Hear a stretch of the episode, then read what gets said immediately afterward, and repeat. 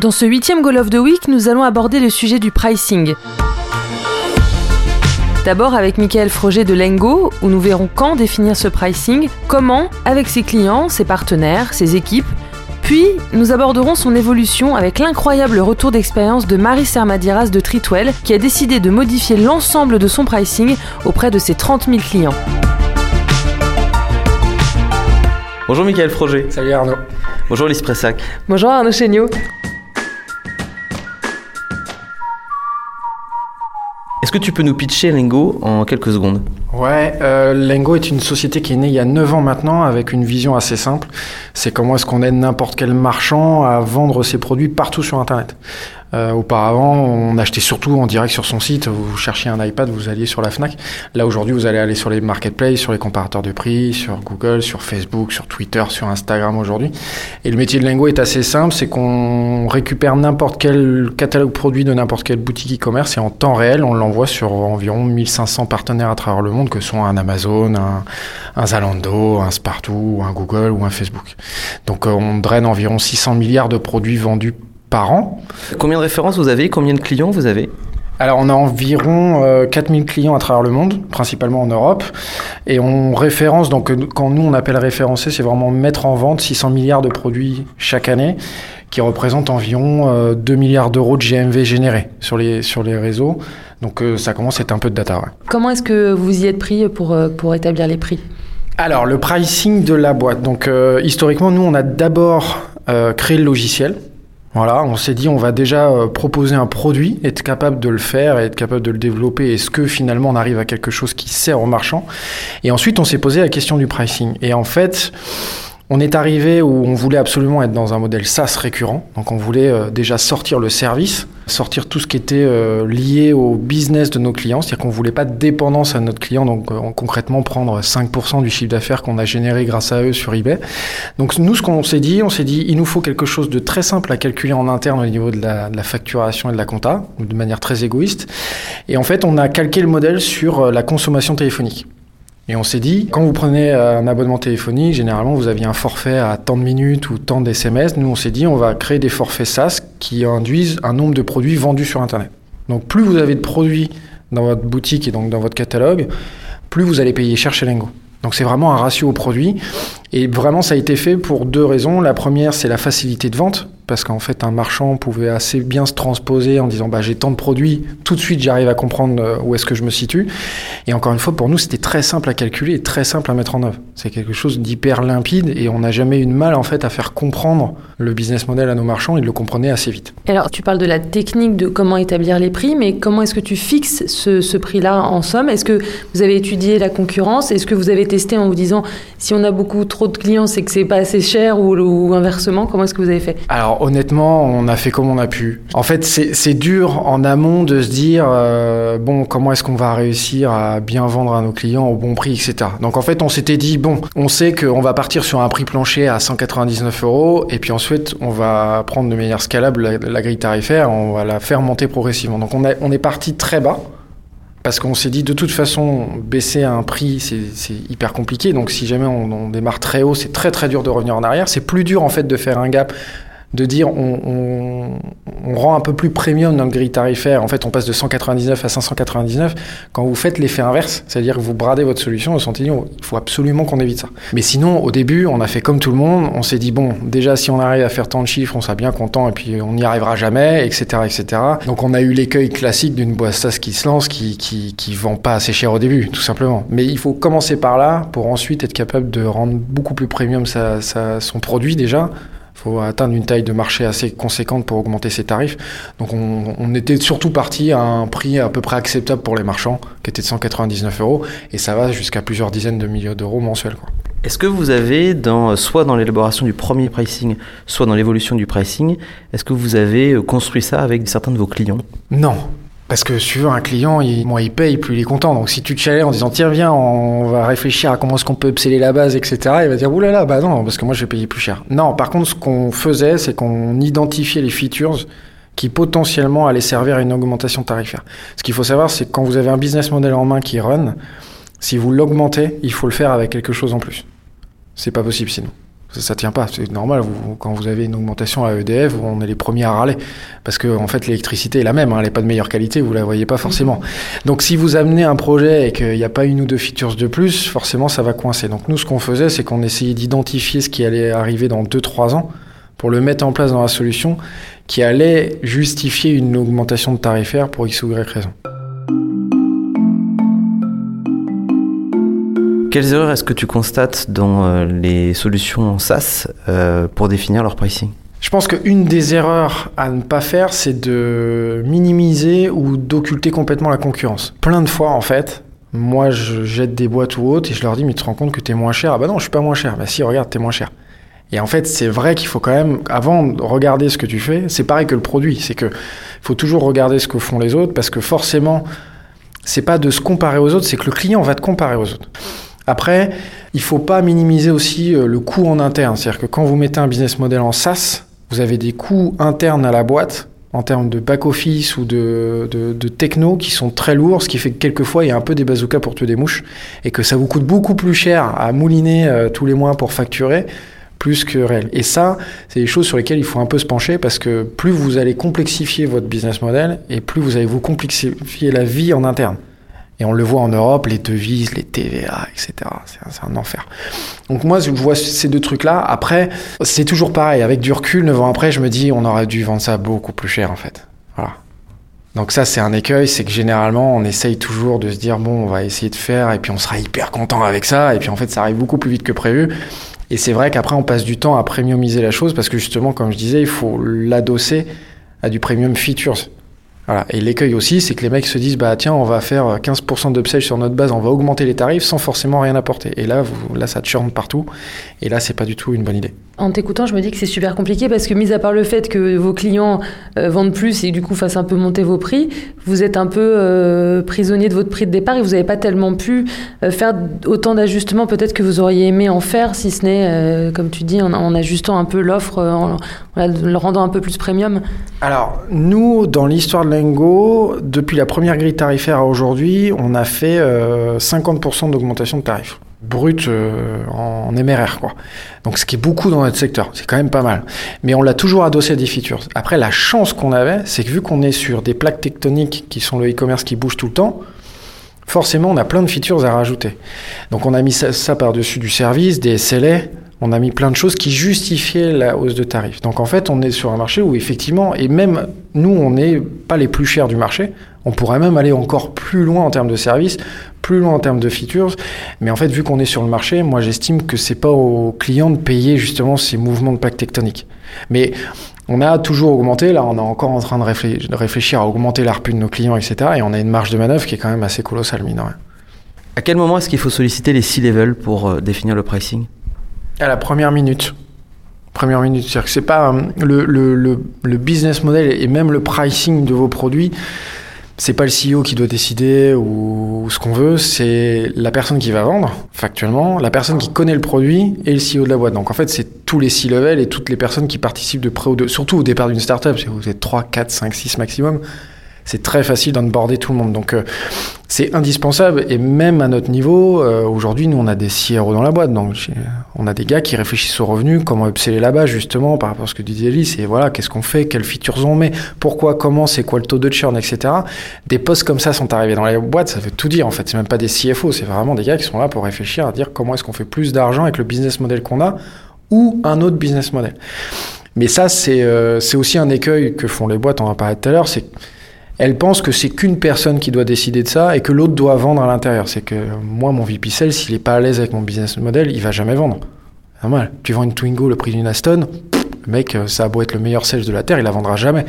Donc, euh, je pense que c'est un travail commun qui doit rester commun. Ce qui peut être compliqué quelquefois, parce qu'après, quand ça commence à augmenter, on hésite à trop toucher dans le business model ou autre, parce qu'on se dit, bon, qu'est-ce que ça va donner derrière, comment ça va péter, est-ce que ça va churner, pas churner, etc.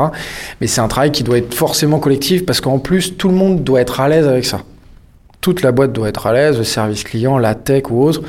Euh, une des erreurs aussi, on en parlait, c'est que les techs sont très peu impliqués dans le business model des boîtes, ce qui est pour moi une grosse erreur. Moi, la chance que j'avais, c'est que j'étais le CTO de Lengo, donc en fait, j'étais la partie tech. Mais pourquoi? Parce que quelquefois, euh, dans un sens comme dans un autre, il y a des gens qui vont surpayer quelque chose, alors que techniquement, euh, il n'y a pas de pain ou il n'y a pas de barrière technologique. Et quelquefois, les boîtes font des miracles avec quelque chose que personne ne sait faire et c'est pas assez vendu. Donc si vous impliquez pas les techs, vous avez un des deux problèmes qui arrivent, alors que quand les techs sont un petit peu au milieu, eux sont capables de justifier une hausse de tarif ou à l'inverse de dire attendez là-dessus détendez-vous parce qu'on n'est pas bon là-dessus, donc ça sert à rien de surpayer et ça dans un sens comme dans un autre, le marché le sait rapidement. Si tu avais euh, trois conseils à donner à des startups qui se lancent en matière de pricing, ce serait quoi? Premier, c'est évaluer votre produit de manière complètement objective.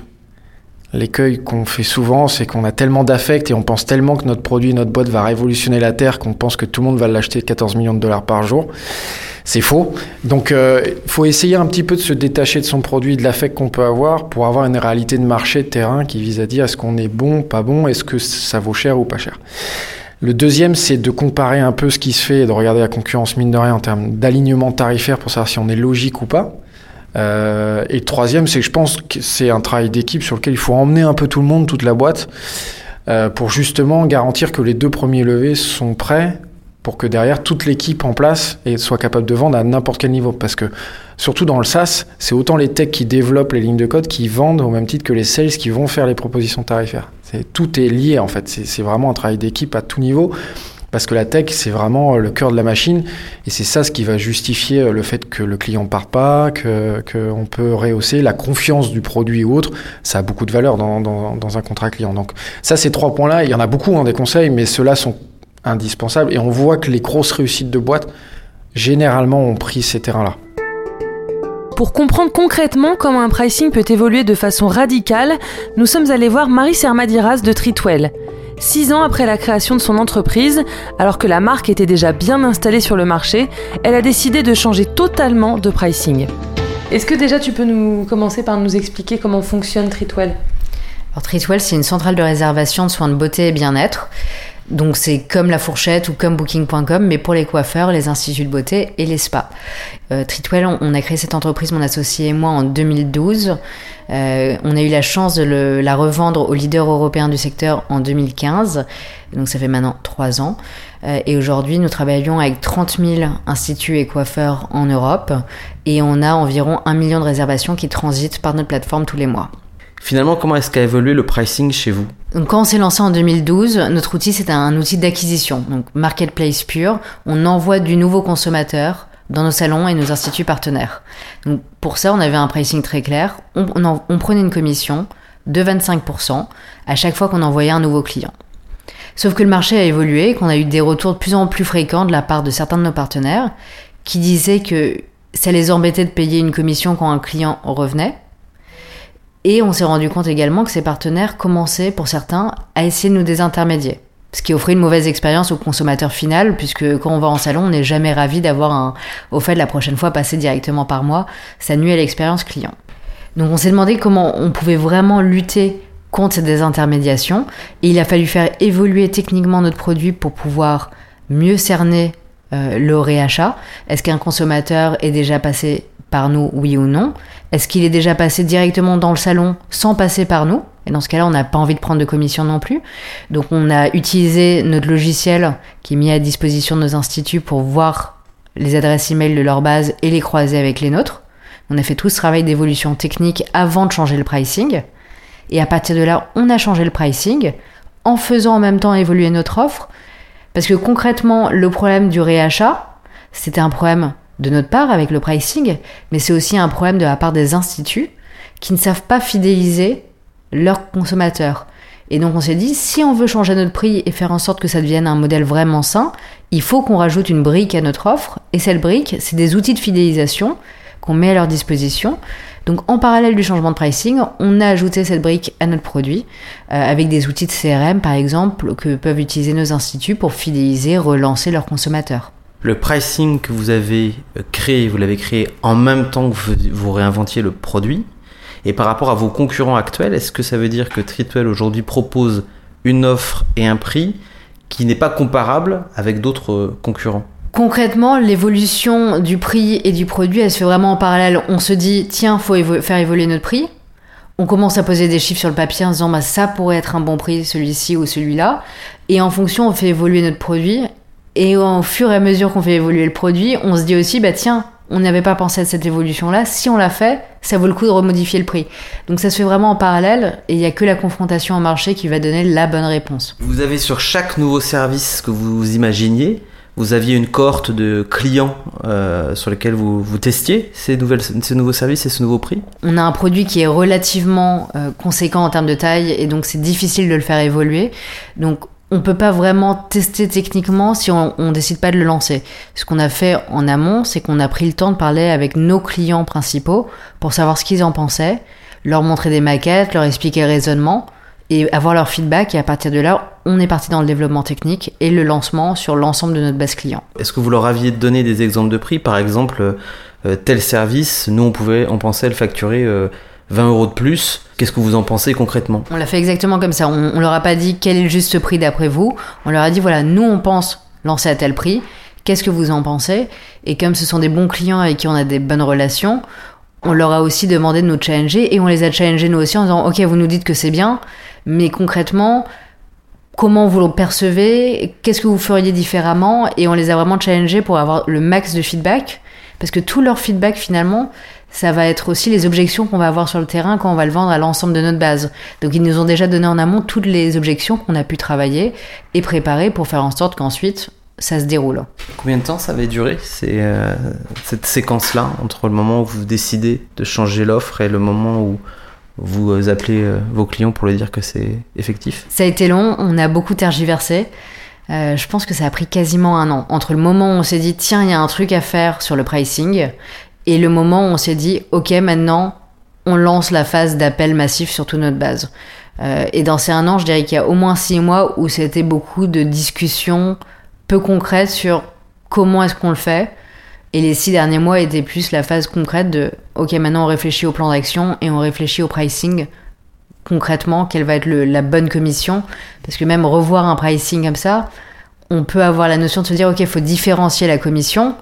Mais entre le moment où on se dit il faut différencier la commission et le moment où on se dit bah, c'est 35 pour les nouveaux et 2 pour les réachats, il y a quand même une étape où il va falloir qu'on calcule si on s'y retrouve financièrement, si on arrive à, retrouver à peu près les mêmes sommes financières euh, sur, ce point, et, aussi savoir si ça passe auprès des clients. Donc il faut bien jouer avec les deux. Et puis si les 2% nous permettent aussi d'éviter la, désintermédiation. Euh, peut-être que à 5%, on n'aurait pas évité la désintermédiation, donc il fallait trouver le juste milieu. Ça me semble vachement vertigineux. Donc, est-ce que vous aviez déjà l'exemple autour de vous de gens qui avaient autant changé euh, radicalement leur modèle de pricing ou est-ce que euh, vous y êtes allé en vous disant on, y va et on sent que c'est comme ça qu'il faut le faire? Parce que, enfin, moi, c'est mon regard euh, extérieur, mais j'ai l'impression que c'est assez radical en fait comme, comme changement. C'est radical et c'est vrai qu'on avait un.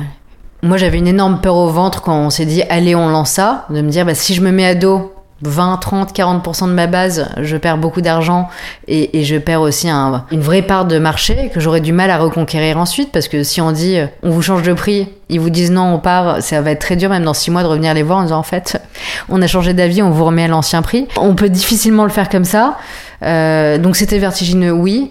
Euh, on n'a pas été inspiré d'autres exemples spécifiques, ou sinon je suis pas au courant. On n'en a pas parlé en interne, euh, mais on en a tellement discuté euh, sur une période donc relativement longue pour une startup de six mois on a beaucoup brainstormé avec dans les 11 pays dans lesquels on est, donc avec des cultures différentes, avec des manières de réfléchir différentes. Et à un moment, quand on est une start-up et qu'on a envie d'y aller, faut juste euh, prendre le risque et, se lancer. Et, je bois, je pensais, je pensais qu'on perdrait quand même plus d'instituts en cours de route qu'on en a perdu. Euh, je pensais qu'on serait aux, alentours des 10% euh, d'instituts perdus. Et bah, finalement, ça a été bien vendu. Après, c'est l'exécution qui va compter et c'est le fait que les équipes commerciales prennent à bras le corps aussi le projet. Rappel, on parle de combien d'instituts? On en a 30 000 en Europe. Donc vous avez passé 30 000 de téléphone. si seulement si, le problème c'est qu'ils répondent pas à tous les coups et que parfois ils vous écoutent 10 minutes, ils vous disent Oh, je suis désolée, j'ai une cliente qui vient d'arriver, il faudrait me rappeler. Donc non, je pense qu'on en a passé plus que 30 000. Et sur les 30 000, c'est combien en France? C'est environ 3 000 en France. Et donc concrètement, vous êtes passé par un centre d'appel? Non, on a tout fait en interne. On voulait justement se servir de la relation personnelle qu'avait chacun de nos consultants avec les instituts. Donc ce qu'on a fait en revanche, c'est qu'on a arrêté le processus commercial de, de vente envers de nouveaux prospects.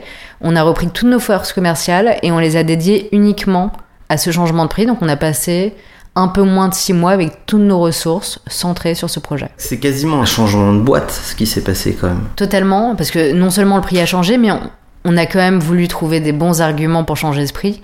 Et on a, changé, on a fait évoluer le produit aussi. Par exemple, comme c'est très axé autour du réachat, on a rajouté des outils dans notre logiciel qu'on met à disposition des instituts, des outils de CRM pour qu'ils puissent relancer mieux leurs clients et que dans ce cas-là, en effet, quand le client passe par Tritwell, il n'est pas de commission, c'est donc logique et c'est donc un modèle sain. On est en septembre 2018 aujourd'hui. Quel a été votre retour d'expérience? Alors nous, on a lancé en mars. Alors concrètement, on a même lancé un peu avant, puisque à partir de janvier et sur les deux premiers mois de l'année, on a testé auprès de nos meilleurs clients. Donc c'était plus la phase de brainstorm et de réflexion avec le top de la crème de la crème des meilleurs clients, mais c'était vraiment sur les sur un échantillon de bons clients à qui on envoyait beaucoup de, business tous les mois. Et à partir de mars, on s'est mis sur l'ensemble de la base. Et aujourd'hui, on, a fini, on a balayé l'ensemble de la base de données. Et encore une fois, on a eu 1% de perte au passage. Le reste est toujours là. Et a priori, c'est ça le bilan, c'est de, voir que 99% est resté et que la grande majorité a l'air très satisfaite. Vous avez euh, modifié le pricing et finalement l'offre de Treatwell parce que vous aviez des signaux forts de désintermédiation, donc il y avait un danger. Est-ce que c'est pas quelque chose qu'il aurait fallu faire avant en euh, questionnant euh, ses clients et en prenant des, feedbacks euh, sur l'offre. Alors dès qu'on a commencé à avoir beaucoup de retours sur la désintermédiation, c'est là où, et on, les a, on les questionnements, c'est comme ça qu'on a eu ces retours.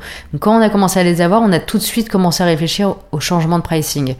Néanmoins, c'est une question qu'on aurait pu se poser avant même que cette question émerge de la part de nos clients. et on aurait pu se dire, tiens, le biais de notre offre, c'est celle-ci, c'est le réachat et les désintermédiations avant même de le ressentir de la part du marché. Et, c'est vrai que ça, on l'a pas fait, on l'a pas vu venir, on ne s'est pas posé la question. On aurait pu et, ça aurait été encore mieux de le faire. Après nos regrets, ça s'est très bien passé euh, dans, ce changement. Donc moi, je le vois vraiment de, de manière opportuniste. On a eu le, le, feedback de la part de nos clients. On a décidé de faire évoluer rapidement euh, en fonction de ces retours et ça a fonctionné. Évidemment, on aurait peut-être pu y penser un an avant, mais je pense pas que ça aurait changé grand-chose concrètement. On voit certaines startups itérer tous les trois mois, voire toutes les trois semaines sur le pricing. Est-ce que c'est quelque chose que toi tu veux mettre en place pour Treatwell Franchement, non. Euh, je pense que c'est essentiel euh, de prendre le pouls du marché, d'avoir des feedbacks des clients et d'ajuster quand c'est nécessaire. Mais après, moi, j'ai pas vocation à ce que mes commerciaux ou mes consultants euh, deviennent des experts en pricing et s'amusent à le faire évoluer en permanence. Ça floute la proposition de valeur pour le client. et surtout, on a intérêt à être plus sur le terrain, à essayer d'améliorer notre offre et de rendre plus service à nos clients plutôt que de juste s'amuser à, à bouger le curseur du prix tout le temps. Après, je pense que ça dépend euh, évidemment de, du marché sur lequel on est positionné, mais également du stade de développement de l'entreprise. Euh, si on a une grosse partie des parts de marché, on va pas faire évoluer son pricing avec la même récurrence ou de la même manière que si on est un, nouvel entrant sur le marché. Donc je pense qu'il n'y a pas de bonne réponse, ça dépend de chaque, de chaque entreprise. Si tu avais du coup euh, deux trois conseils à donner aux, startups en matière de pricing? Bah, Le premier, ça serait vraiment d'écouter le client. Je pense que c'est le client qui a la bonne réponse. C'est pas nous en tant que chef d'entreprise qui savons quel est le bon prix ou pas. Euh, en revanche, le consommateur, le client a la bonne réponse et c'est lui qu'il faut aller voir pour avoir sa réponse. Le deuxième conseil, c'est qu'il faut pas attendre trop longtemps. Si on sent qu'il y a quelque chose à faire au niveau du pricing, il vaut mieux tester rapidement et sonder ses clients rapidement plutôt que d'attendre trop longtemps. Euh, vaut mieux tester, essayer, ajuster, plutôt que se dire je vais attendre le meilleur prix avant de, tester. Autant se, confronter au marché et ajuster en fonction. Et je dirais un troisième conseil que je pense, et je pense que c'est d'ailleurs le plus important, c'est l'équipe. Euh, c'est que l'équipe prenne à bras le corps le projet. Et, dans notre cas, euh, c'est vrai que moi quand j'ai décidé de changer le pricing, euh, je dois avouer que j'étais très flippée. Morgane, ma directrice commerciale, l'était également. Mais on a joué poker face, on a convaincu les équipes, on leur a montré qu'on pas peur et qu'on y croyait. Et résultat, tout le monde a pris le projet à bras le corps aussi. Et le fait que toute l'équipe y croit fait que ça a marché. Pour aller plus loin, retrouvez des templates et une bibliographie sur le Medium et le blog de Numa. Retrouvez également nos précédents podcasts sur SoundCloud, iTunes et les réseaux sociaux de Numa. Abonnez-vous, likez, commentez. À bientôt.